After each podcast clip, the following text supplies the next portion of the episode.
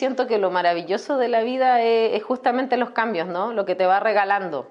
Por eso yo creo que hay que hacer los cambios cuando uno tiene la energía para hacerlos. Pues después, eh, ya jubilado, ya te dan como ganas de, no sé, ahí ya sí, de como de ir a, a retirarte a un lugar, que mucha gente lo hace, pero yo creo que uno se tiene que retirar antes.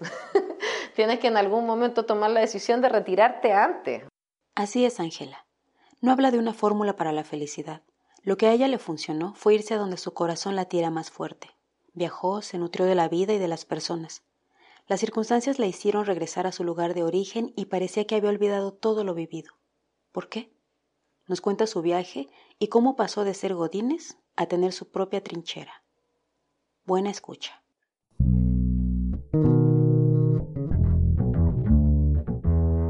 El mismo sol nos despierta a todos día a día empezamos a movernos con distintos objetivos. En el camino algunos rostros que a la misma hora salen y sin decir nada se cruzan. Diferentes colores, aromas, sexos, deseos, anhelos, ilusiones, tristezas, alegrías. ¿Cuántas veces has mirado y pensado qué pasa con él o ella? Y si por un momento dejaras que pasara y su historia se juntara con la tuya, ¿qué pasa cuando las personas te cambian la vida? ¿Y tú? ¿Ya sabes qué te pasará hoy? Entre cruzadas, entre cruzadas.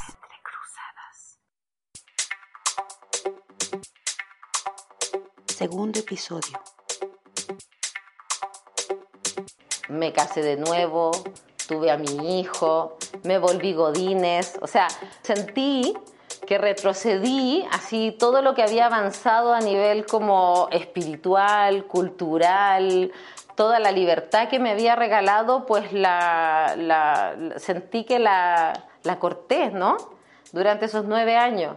Y creo que lo más feliz durante esos nueve años que, que no volví a México fue mi hijo, ¿no? Mi hijo que, que es mi cable a tierra, que es mi felicidad, que es mi crecimiento, que es mi compañía, todo pero en esos nueve años yo siempre trataba de alguna forma de salir del sistema, de salirme de Godines de nuevo y volver a buscar como la raíz, la naturaleza, la libertad, el sentirme como realmente haciendo algo que amaba.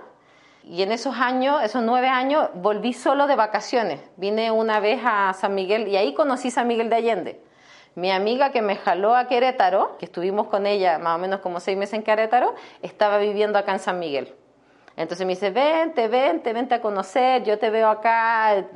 Bueno, me divorcio y me vine a visitar San Miguel de Allende y realmente me enamoré. O sea, empecé inmediatamente como a pensar qué puedo hacer, qué puedo hacer acá, como que todavía estaba un poco como con la idea de, esa idea de Godines de que me salgo, no me salgo, cómo me salgo, cómo lo hago, qué voy a hacer acá, ¿no? Todos esos cuestionamientos que uno tiene. Siempre trabajé en mi carrera que era que como te digo la pasé muy bien y muy hermosa, pero bueno, el retorno a Chile igual fue bastante interesante porque ahí fue donde, donde realmente vuelvo, trabajo como Godine un par de años, pero encuentro como la manera de salirme de, de este sistema que a mí me chocaba de las importaciones y empecé a potenciar la industria nacional. Empecé a trabajar con redes de mujeres, tenía un trabajo muy hermoso, la verdad, y empecé a potenciar la industria nacional trabajando solo con talleres nacionales, empecé a conocer todos los talleres que quedaban todavía en Chile, que quedaban muy poco, las empresas que hacían los hilados para los tejidos. Y con ellos empecé a hacer alianzas y empecé a trabajar. Y fue una muy linda experiencia también porque mm, me di cuenta que las grandes tiendas en Chile, como se podría decir como Liverpool, acá o sea, retail, estaban súper abiertos, ya estaban súper conscientes que las importaciones habían hecho un daño tremendo a la industria nacional. Abrieron como un 20 o 30% de la producción a talleres nacionales. Entonces yo me metí como por esa vía. Hacíamos, confeccionábamos, tejíamos, hacíamos todo en Chile y fue una experiencia muy hermosa, así que igual siempre traté de buscar la forma de, ser un Godínez, pero más consciente, ¿no? Y lazarlo con, con alguna ayuda social, trabajando también paralelo con el tema del reciclaje.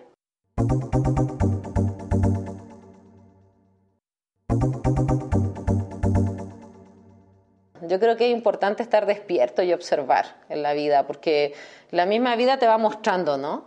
Y, en las mismas fábricas que trabajaba a nivel nacional generaban muchos desechos de textil, pero era como, viste, textil era tejido, entonces era blandito. Dije, ¿qué puedo hacer con esto? Yo ahí mientras estaba trabajando pensaba, ¿qué puedo hacer con esto? Y empecé a hacer unos puffs, como unos sofás pequeñitos así, eh, con todos los residuos de, de, los textiles de la fábrica y los comencé a trabajar. Me junté con unas chicas de una organización muy bonita en Chile, que son de diseño consciente, y empezamos a trabajar con las cárceles de menores. Entonces fue un proyecto bien intenso, eh, muy fuerte, porque en realidad es imposible no ligarse emocionalmente a, a esos niños. Me terminaron sacando por eso. Duré como dos años y después me sacaron porque sí, porque además para mí el textil es muy terapéutico. Es como hacer masas, ¿no? Como cocinar. Es muy terapéutico. Entonces mientras hacíamos estos puffs y ahí estábamos con los chicos como dos horas, nos juntábamos dos veces a la semana, dos horas cada día.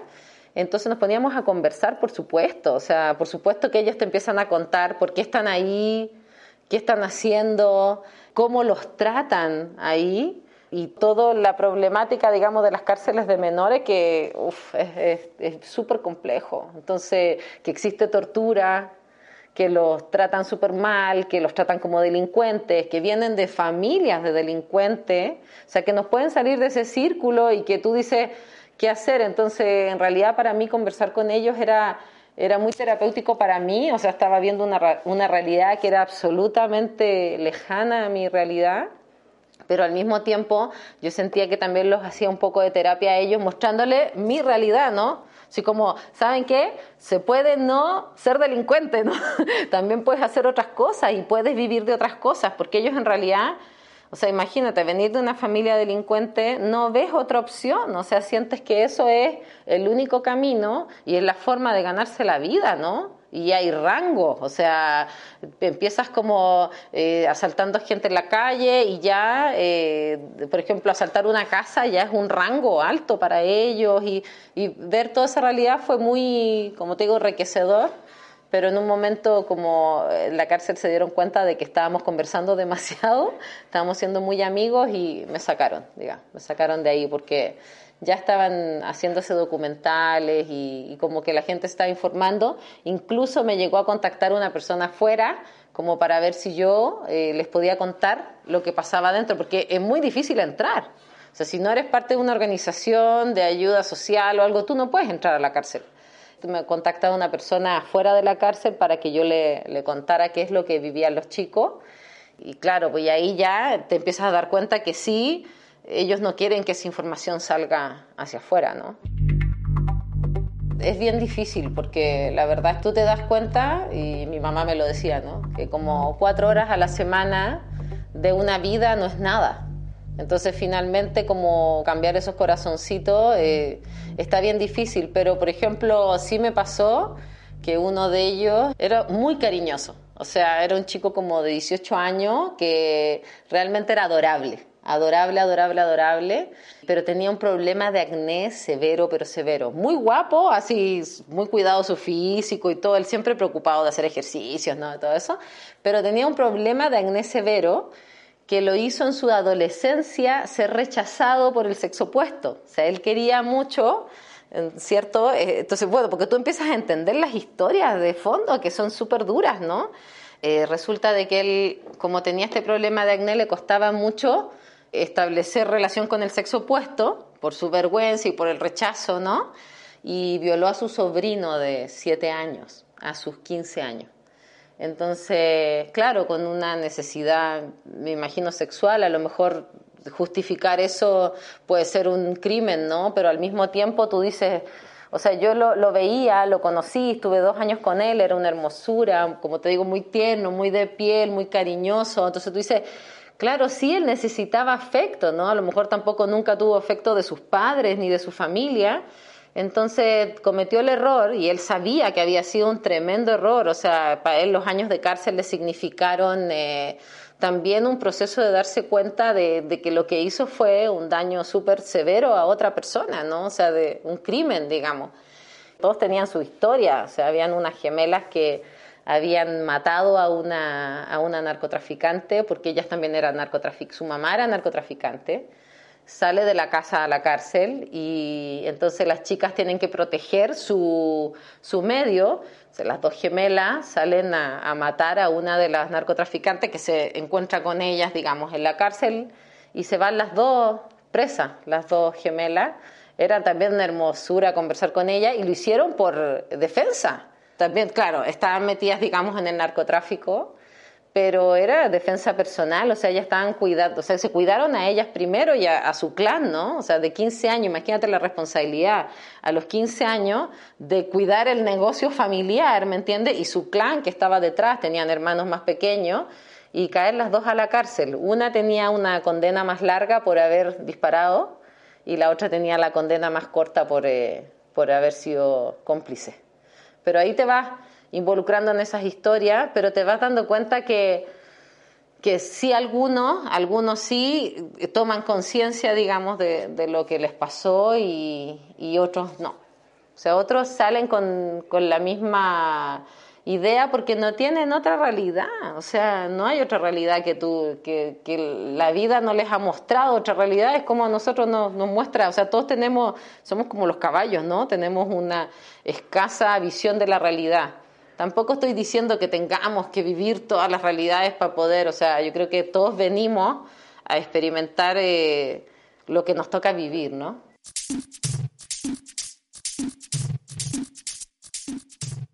es súper difícil. Sí, para mí fue como dejarlo, fue como, y además como que no tener ni posibilidad, o sea, me acuerdo que, que el día que me llaman, así como para decirme, ya, usted no puede trabajar más acá, me dieron como los últimos 30 minutos para estar con ellos y, se los dije, por supuesto, con mejores palabras para no dejar tan mal a la chica que tenía la parte social del centro.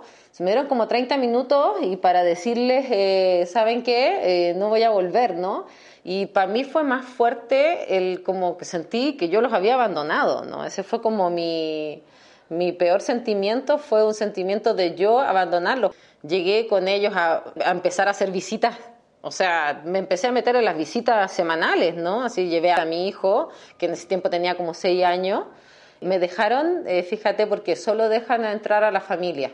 Pero como sabían que yo hacía clases ahí, me dejaron entrar. Entonces así pude además sociabilizar con las familias de ellos, con sus hermanos, con su gente.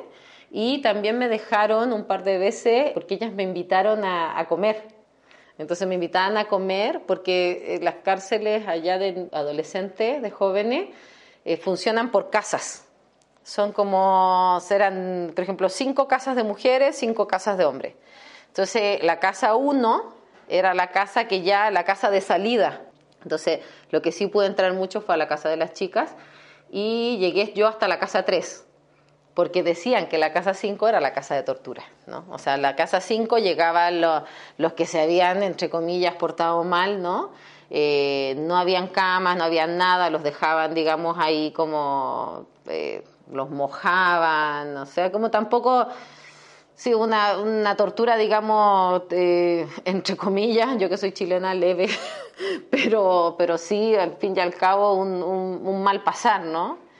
Eh, la casa 4 era de, la, de, los chicos que, de las chicas que estaban ya como, o sea, que recién entrando, pero con delitos más graves la casa 3 cobra como la casa media, ¿no? Y ahí llegué a, tomar como, a comer un par de veces con ella, hermosa, o sea, te preparaban todo, ¿no? Así como cupcakes y te prepara, y compraban eh, con su dinero refrescos y te invitaban como a pasar con ella y, y, ahí llegué a conocer cómo vivían, o sea, por lo menos lo que yo alcanzo a ver de la casa 3, vivían bastante bien. Entonces, entre ellas también, que son de personalidad súper fuerte y son chicos que han estado sometidos a una presión desde niños, entonces imagínate llegar a convivir, entonces entre ellos también habían una serie de conflictos, o sea, no vivían mal, pero vivían, no sé, a lo mejor eh, unas 10 niñas en una casa donde te topas con la que te cae mal, con la que, o sea, y convivir, ¿no? O sea, de 24 por 7 con la que es más agresiva que ti, con la violenta, con la con unas que eran más retraídas, o sea, tener que convivir, digamos, con todo esto estas diferentes personalidades con una historia detrás súper fuerte, era súper complejo también. Y, nosotros hacíamos las clases en la casa 1, que era de los chicos que podían salir ya, eh, podían salir a trabajar o podían salir ya a estudiar, hacer cosas como fuera de la, de la cárcel. Siempre hice todos esos proyectos paralelos a mi trabajo. O sea, cuando hice clase en la universidad y cuando hice el proyecto en la cárcel, trataba de, de cómo o sea, bueno, en esa época que hice el proyecto de la cárcel trabajaba solo en la mañana. Entonces tenía la tarde libre para poder eh, trabajar en, mis proyectos personales. Armé con una amiga un taller de confecciones también en Chile, entonces en la tarde entre que iba a hacer clases a la cárcel o me iba a trabajar con ella al taller. O sea, siempre, siempre trabajé paralelamente. Los últimos trabajos ya en Chile fueron mediodía y cuando hice clase en la universidad también le pedí autorización a, a mi jefe de la empresa de poder porque yo sentía, o sea, yo siempre fui bien luchona con mis ideales, ¿no? Entonces tuve como, siempre como que di una muy buena excusa en mis trabajos para poder hacer otras cosas. Entonces cuando trabajaba en esta empresa que me dejaban, que era bien godín, era de 8 a 6, y me daban autorización, por ejemplo, para ir a hacer clase, yo conversaba con mi jefe y bueno, y me sentaba, digamos, a negociar, ¿no? y les decía, bueno, mira, yo soy una persona productiva, llevo, no sé, 250 productos a cargo, mi mañana es donde yo soluciono los problemas, hablo con los clientes, contesto mail, dame dos o cuatro horas a la semana para salir y poder eh, entregar algo porque mi ser también se completa con esta otra parte, ¿no? O sea, también de, creo que súper importante como entregarle, entregar un poco de lo que tú recibes, ¿no? Trabajar en algo que te llene el corazón y trabajar en algo que te remunere económicamente. Si puedes ya juntarlo y hacer uno solo, uf, ese es como, ese es el, placer que hoy estoy viviendo, ¿no? Pero, pero en esa época llenaba, llenaba este, esta como inquietud, porque no era un vacío, era como una necesidad de entregar en la parte social lo, lo hacía así, así como pidiendo autorización, decía, ¿sabes qué?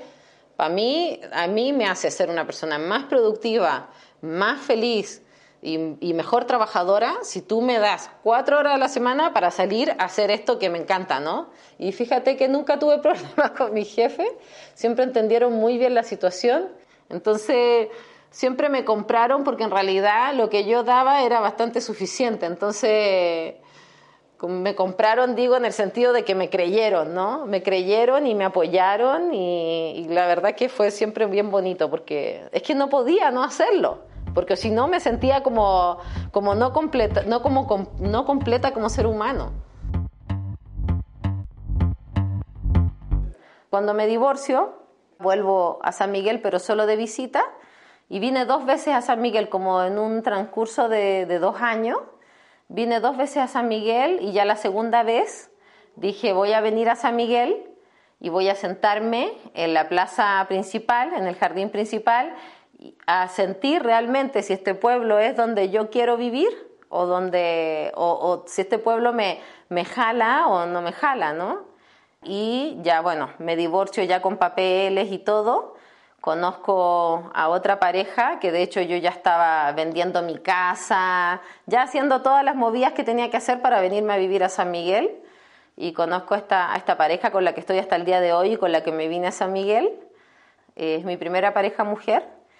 Y ella eh, le cuento, pues le digo, bueno, yo me acabo de divorciar, estoy vendiendo todo, y me voy a México, porque es el sueño de mi vida, porque es donde yo me siento cómoda, donde yo quiero estar, donde, donde es mi clima, donde yo siento a la gente eh, cercana, donde yo siento que, o sea, todo, todo lo que giraba en torno a México para mí, a mí me emocionaba, la música, la comida, la cultura en general, los textiles. Y al año, cuando yo ya regularizo todos los papeles, su hermana me compra la casa y con ese dinero nos vinimos a San Miguel más tranquilas, como para poder eh, como estar unos seis meses pensando, no, no tan preocupada de, qué vamos a hacer desde un punto cero, sino que, bueno, montamos un taller de confección, yo empecé a hacer mi red de trabajo acá eh, empezar a pensar también qué voy a hacer. Esos meses fueron bien tranquilos, nos dedicamos a conocer un poco, a, poner a, mi hijo en, el colegio que queríamos, a ver si nos sentíamos a gusto en, en San Miguel y la verdad es que, bueno, ya llevamos casi cinco años acá muy, muy, muy felices. Trabajo con una comunidad de bordadoras de Atotonilco, que está bien padre porque es lo que a mí me gusta, digamos, trabajar directamente con, con las redes de mujeres. Se trabajo con esta comunidad de Atotonilco, entonces yo confecciono las piezas, formas bien modernas, siluetas bien básicas, con textiles naturales, pero con bordados ya incorporados en la misma pieza. Ese es alma de bambú.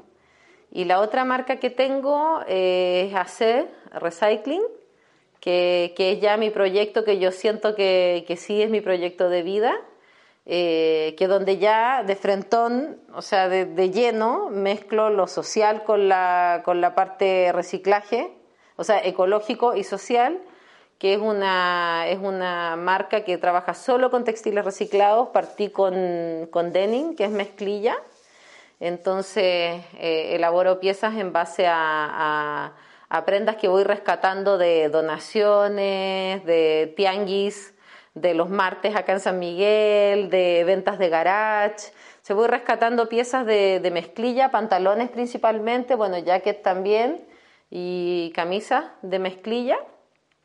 Y voy desestructuro absolutamente la prenda para crear un textil nuevo y poder hacer una pieza. Estoy trabajando actualmente con vestuario y con casa también son piezas más únicas. Alma de bambú tiene como una línea ya establecida, tengo unas piezas eh, como ya una línea más concreta, pero AC Recycling es ya son piezas únicas. Entonces es un trabajo un poco más elaborado, es un poco agotador, pero me llena muchísimo porque como que ya llegué a un momento que me cuesta mucho comprar las telas, ¿no? Porque siento que ya hay demasiado. La industria textil es una de las industrias más contaminantes del planeta en todos los aspectos, o sea, el nivel de agua que utiliza, eh, explotador a nivel humano, genera una cantidad de basura, porque como la moda hoy en día es tan, o sea, cada 15 días las tiendas tienen que irse renovando y, las chicas eh, más jóvenes están acostumbradas a renovar su, su vestuario, o sea, de ir cada 15 días, digamos, o cada fin de semana a un shopping a comprarse ropa entonces el nivel de basura que genera es altísimo y el nivel de contaminantes de, los colores también es altísimo. El color negro eh, en las telas es uno de los colores más contaminantes y más tóxicos a nivel, a nivel de industria. Entonces es terrible porque todos queremos vestirnos de negro, ¿no? A todos nos encanta el negro, pero sí, yo siempre cuando veo el negro como que, wow, así como que sí, es un, tiene toda una, una carga industrial detrás de daño, de contaminación y de daño ecológico que la verdad que, y de además de tóxico para la persona que lo, que lo manipula. Entonces, la verdad que la industria textil hoy en día, desgraciadamente, no le puedo hallar la parte positiva. Yo soy muy positiva en general en mi vida, pero no le estoy hallando la, parte positiva. Y, la verdad que todas las grandes tiendas y las grandes cadenas lo único que están haciendo en este momento es llenarnos de más basura y no hay más, ¿no? Yo creo que la gente, así como al mismo tiempo que está tomando una conciencia de cómo alimentarse mejor, también está, está tomando una conciencia de cómo vestirse y, está, y, lo, hermoso de, hoy en día, que mucha gente dice, yo siempre, mi, dicho, eh, todo tiempo pasado fue peor, no mejor. yo siento que lo maravilloso de hoy en día y de las comunicaciones y de la Internet es que podemos eh, visualizar ya todas esas cosas, ¿no? El daño que nos hace esto o el daño que le hacemos a la Tierra con esto, o sea, todo está en Internet, bueno, puedes encontrar lo malo, lo bueno de todo, digamos, de ser vegetariano o de ser consciente en bla, bla, bla, lo que sea, pero, pero lo, hermoso es que toda la información está.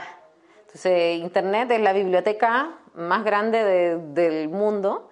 Entonces ahí tú puedes, eh, tú, tú recibes demasiada información de, de, lo que está pasando a nivel mundial. Entonces yo creo que si hay una conciencia eh, hay, muchos chicos y gente joven que está como despertando a, entender que cómo alimentarse mejor, cómo vestirse mejor. Eh, yo siempre creo que que un, un closet consciente se llama, como así técnicamente, un closet consciente es tener prendas vintage, o sea, de segunda mano, tener prendas de diseñadores independientes, tener prendas de marcas conscientes, porque hay muchas marcas, por ejemplo, como Patagonia, que son marcas conscientes, que se preocupan de, todo su proceso de, de, su proceso de producción para llegar a un producto, además atemporal, o sea, que sea una, no sé, una chamarra que te pueda durar 20 años o incluso la puedas heredar, ¿no?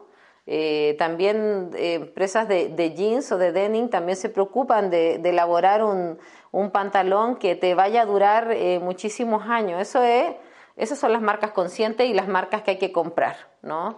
Y como te digo, vintage, artesano. Yo siento que acá en México sí hay una cultura muy bonita de, de usar, por ejemplo, sus propios textiles. O sea, tú ves acá mucha gente joven con, eh, con un huipil y un jeans, ¿no? Un denim. Y eso me gusta mucho porque en Chile no, no, no eso no se ve. O sea, y acá en, acá en México hay un, un amor a, a, las tradiciones y a, la, y a la cultura y lo ves también en el vestuario. Somos de la urgencia, somos de la inmediatez.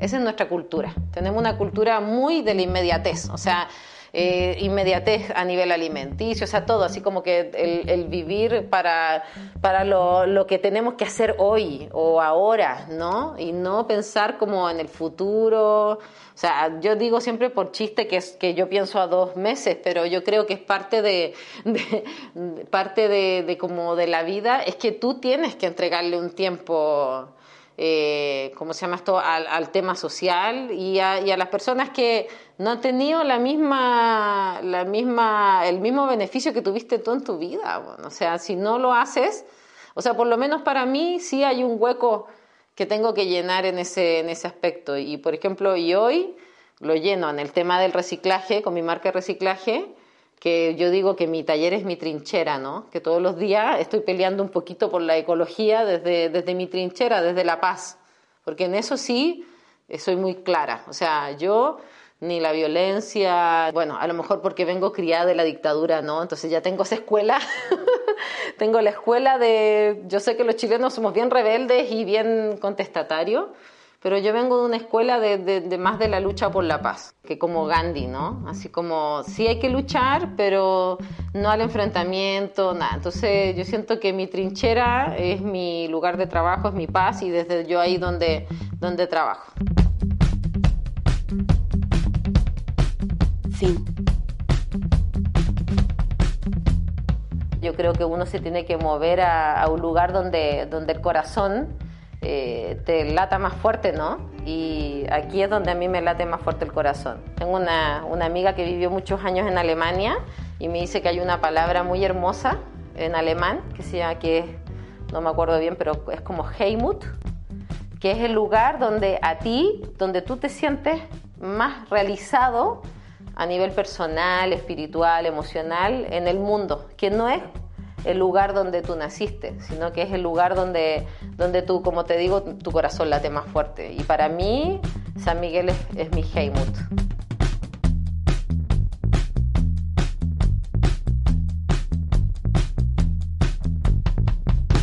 Entre cruzadas. Entre cruzadas. El propósito de Entre Cruzadas Podcast es inspirar a la gente a través de historias. Es muy importante para nosotras que compartan este contenido Así que si piensas que esta historia puede inspirar a alguien, compártela y ayúdanos a impactar a más personas. Espero que hayan disfrutado este podcast. Nosotras somos Grisel y Leila, creadoras de contenido y productoras de Entrecruzadas. Lo que otros cuentan de su vida puede entrecruzarse con la tuya. Llevamos más de un año publicando momentos de vida y queremos seguir con este proyecto y muchos más. Si te gusta este podcast y deseas que continúe, puedes contribuir y participar en la página patreon.com diagonal entrecruzadas los mecenas recibirán bonos.